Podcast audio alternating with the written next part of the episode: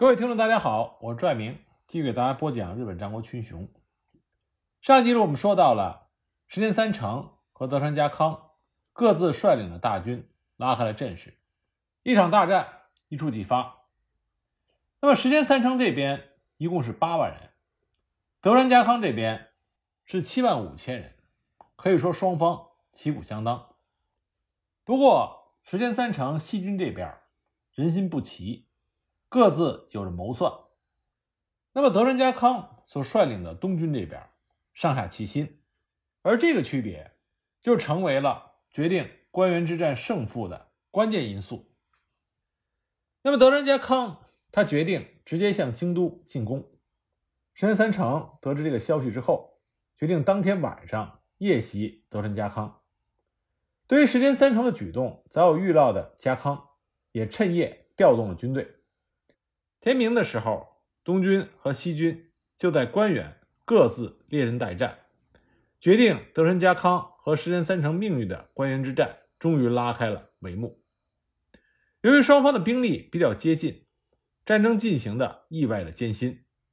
虽然是文官出身，但石田三成并不是对战争不学无术的人，实际上他也非常懂得兵法。随着战事的进行，东军和西军。慢慢的进入到相持不下的苦战阶段，渐渐的，战争的胜利逐渐决定于一个关键的筹码上，这就是小早川秀秋的立场。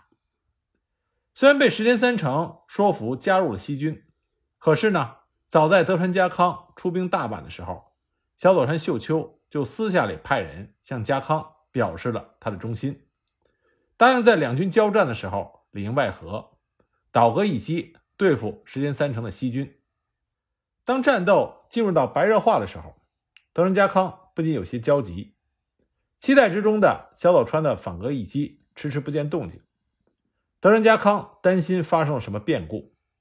那么另外一边，石田三成也对小早川秀秋迟迟没有动静感觉到怀疑和焦虑。开战以来一直不见行动的小早川秀秋，如果倒戈一击，那么对西军的打击将会是致命，因此呢，石田三成多次的派遣使者催促小早川秀秋进攻德川家康的阵地，可是小早川秀秋仍然是置若罔闻。那么实在忍耐不住的德川家康派人用火枪向小早川驻扎的松尾山进行射击，那么小早川秀秋知道自己不能够再犹豫不决了，他最终下定了决心，命令全军。冲向西军的本阵，随着小早川军火枪的轰鸣，西军的阵脚大乱，主要武将的倒戈一击，严重削弱了西军将士们的士气。小西行长的人马被击破，宇喜多秀家也被击败。紧接着被击破的军阵是岛津家的，西军节节败退，东军大获全胜。德川家康把本阵驻扎在地形略高。可以俯瞰战况的地方，他注视着西军的溃败。这时候，德川家康的心情总算是轻松了。关原之战终于落幕了，整个作战五个小时，东西军双方的死伤都是非常巨大的。据说德川家康的军队在胜利的战场上做饭犒劳将士的时候，做饭的水被战死的将士们的鲜血都染红了，连煮出来的米饭都是血红色的。由此可见，当时的战况是多么的惨烈。关原之战过后，石田三成被抓住，押到了大金城。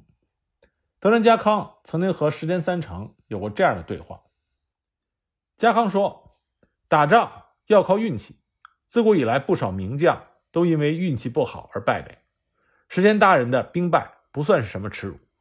那么石田三成非常坦然地对家康说：“我运气不好。”兵败了，我也不怪别人，要杀我就请便吧。即使是成为了阶下囚，石田三成对德川家康仍然是一副非常冷傲的态度。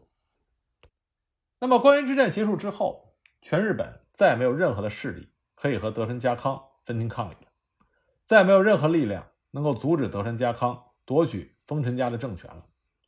但是家康并不愿意在自己掌握权力的时候。留给别人任何指责他的口实。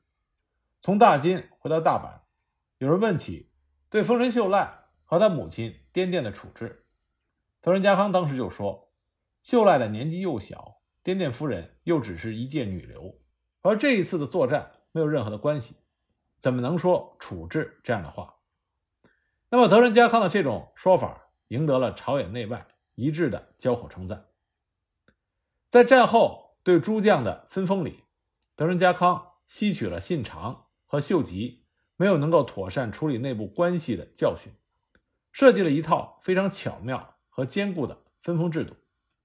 他将自己的家臣中的大名，按照和自己利益关系的深浅，分作了不同的三种：普代大名、外样大名。和亲藩大名，其中和自己最紧密的被称作普代大名，是从昔日起就一直跟随着德川家康，对德川家康忠心耿耿的大名们。其中大多数都是和家康一起打天下的三河武士，比如说神原康正、本多正信、景一直政、鸟居忠正、奥炳家昌等人。他们继承了三河人朴实而又忠贞的性格。和德川家族一荣俱荣，一损俱损，是德川家康最坚实的中坚力量。外样大名，则是那些原本属于信长、秀吉家臣中新加入的大名。至于亲藩大名，顾名思义，就是那些与德川家有着亲戚关系的大名。德川家康巧妙地利用交换国家封赏土地的借口，将很多大名的领土做了迁移。这招。大概也是善于学习他人所长的家康，从丰臣秀吉那里学来的。经过一番调整，德川家康一方面成功的将万样大名送去了远方，另一方面又将重要的土地交给了自己可以信任的普代大名来把守，为自己的政权牢牢的形成了一个保护圈。公元一六零三年二月，德川家康被朝廷封为征夷大将军。这是信长与秀吉都曾经梦寐以求的官职，但是由于他们的血统不够高贵，最终无缘问鼎。德仁家康出自于源氏之后，拥有全日本最高贵的血统。这一年，他终于实现了自己作为一名武士的夙愿。八月，德仁家康在江户召集了群臣，正式宣告德川江户幕府的成立，日本正式进入到江户幕府时代。但是在同时，大阪城内的丰臣秀赖母子虽然势力日渐衰败，但仍然是德川家康心中的一块阴影。家康现在已经是全日本无所争议的第一人，但是不可否认的是，在众多的大名中，仍然有不少人认为，当秀赖成年的时候，他才是丰臣政权无可挑剔的唯一继承人。那么，通往理想道路上还有最后的这一个障碍。德川家康再次决定，先等待一段时间，等待最佳的时机出现，再解决这个障碍。在处理完关原之战的后续事情之后，德川家康回到了江户城，开始着手建设江户。小田园合战之后，德川家康虽然快速地搬进了江户城，并且任命了专人来负责江户城的建设，但是德川家康本人却出于政治的需要。不得不奔走于京都、大阪、福建、江户这几城之间。这次德川家康才真正有时间和心力，认认真真的继续完善他所钟爱的江户的建设。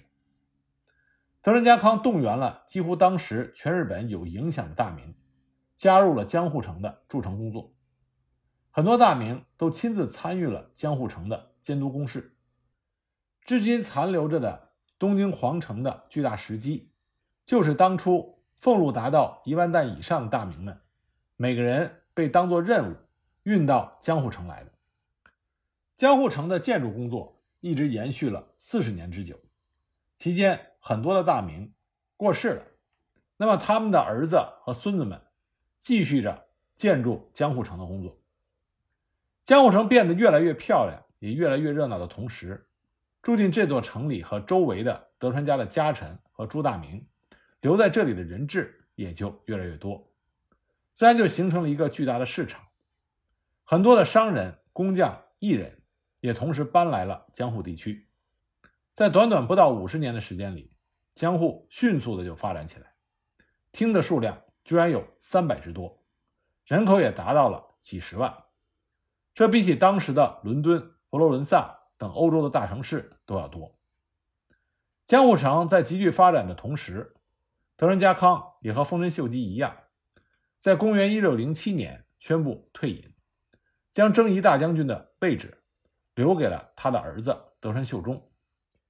因为德川家康他深深有感于丰臣秀吉当年选择继承人不当，造成了天下动乱和家族的衰落，所以决定在自己的有生之年就将四子德川秀忠继任的事情妥善的安排好，以保证德川家。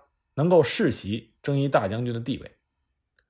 退隐之后的德川家康让秀忠住在江户，履行大将军的职务，自己却居住在骏河的郡府城，继续掌握着政治实权。虽然德川家康不再担任大将军，不再住在江户，当时的人们仍然把江户城的急剧发展看作是德川家康的威力所致，也就更加的对德川家康。敬畏不已。在仲大明奔走奉迎于江户和郡府之间的时候，有一个人似乎已经被大家遗忘了，但至少德川家康和少数丰臣家坚定的追随者却没有忘记。这个人就是住在大阪的丰臣秀吉的遗孤丰臣秀赖。那按照丰臣秀吉临终的愿望，公元一六零三年，德川家康把自己的孙女千姬。嫁给了当时十一岁的丰臣秀赖。秀吉的意思是希望通过姻亲的纽带牵绊住德川家康，希望他能够作为日后丰臣秀赖的保护伞。不过呢，这桩政治婚姻根本就起不了任何真正的作用。德川家康将征夷大将军的位子传位给他的儿子德川秀忠的时候，丰臣秀赖的母亲颠殿开始沉不住气了。他认为。德川家康的这种做法，就是想要霸占着丰臣家的天下不还。这时候，丰臣秀赖已经十三岁了，算是大人了。按照颠颠的想法，德川家康应该把天下交还给丰臣秀赖。那么与此同时，德川家康也很想见见丰臣秀赖，想看看丰臣秀赖到底是一个什么样的人。那么趁着他的儿子德川秀忠率领人到京都上任。德川家康就派人向待在大阪城的丰臣秀赖传话说：“你的岳父新任大将军，请到京都来和新任的大将军见上一面吧。”丰臣秀赖的母亲颠殿知道了以后，非常的气愤，命令儿子秀赖哪里都不要去，并且非常生气的对德川家康派来的使者说：“这是什么话？德川家不是丰臣家的家臣吗？就算有什么事儿。”也该是身为臣子的家康和秀忠到大阪来见秀赖吧？哪有叫秀赖去见他们的道理？我们无论如何是不会去的。如果一定要逼迫我们的话，我宁可先杀了秀赖，然后我再自杀。颠颠如此的倔强，使者也没有办法，只好回去把实情告诉了德川家康。德川家康知道之后也无可奈何，因为他也做不了什么。他害怕自己落下一个背叛主上、欺凌孤寡的骂名。在考虑再三之后，德川家康就派出了自己的第六个儿子德川中辉，按照滇殿的要求去了大阪。那么，稍占了上风的滇殿非常得意，他以为德川家康最终还是害怕自己的，所以常常在自己的府邸里向人夸耀丰臣秀吉在世时丰臣家的威风。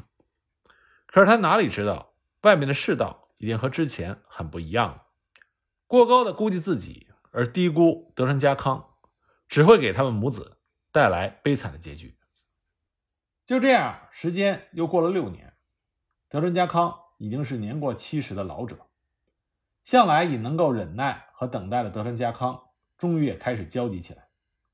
比起人世间其他的事情和困难，人唯一绝对无法战胜的就是死亡。已经垂垂老矣的德川家康开始恐惧自己没有办法再等到合适的时机了，死亡或许会提前夺走他的生命，丰臣秀赖母子就成为压在他心头最大的负担。那德川家康就开始派人周密的监视秀赖母子的行动。不久之后，他从前田利长那里听到了一个让他格外警惕的消息。前田利长告诉德川家康，前一阵儿丰臣秀赖和滇殿秘密拜访了，并且请求他在万一有个三长两短的时候加入他们的阵营。不过前田利长拒绝了，并且呢把这个消息尽快的告诉了德川家康。在得知这个消息之后，德川家康心里就警觉起来，他再也不能放任大阪的这母子二人了，必须要有所行动。公元一六一一年，德川家康从郡府到京都上洛，他托人带信给大阪的丰臣秀赖，说：“好久不见了，你也上路来一聚。”滇殿又像前一次一样打算回绝，不过呢，却被大明中素来同情大阪的加藤清正、前野幸长、福岛正则等人劝住，说不能再断然回绝了。这次秀赖殿下如果再不去，恐怕就要出大乱子。按理说，秀忠将军是秀赖殿下的岳父，德川家康就是秀赖殿下的祖父，去见见祖父，这是合情合理的。这次无论如何，请您允许殿下上洛与家康公见上一面。滇殿虽然是狂妄倔强，但他也看到了德川家康在日本独一无二的实力，没有办法，最终只好同意了几位大名的建议。同时呢，加藤清正他们也拍着胸脯向滇殿保证，即使是舍弃了性命，他们也会拼命的保护丰臣秀赖的安全。就这样，三月二十七日。丰臣秀赖在加藤清正等人的护送下，到了大阪和德川家康见面。早在秀赖到达大阪与京都之间的电城的时候，德川家康就派出了自己的儿子义直和赖宣前去迎接。一路之上，加藤清正和前野信长都手持着结实的大木杖，寸步不离地跟随在丰臣秀赖的身边。德川家康终于在京都自己的府邸。二条城中，见到了近十年来他一直都很想亲眼看看的丰臣秀赖。那么德川家康和丰臣秀赖的见面是非常融洽的。至于德川家康到底如何看丰臣秀赖，有不同的说法。其实丰臣秀赖给德川家康带来的最大威胁，是来源于他的身份，而不是他的能力。而来自于丰臣秀赖身份的这种威胁，对于德川家康来说，只有一种方法可以彻底的消除，那就是对丰臣家族斩草除根。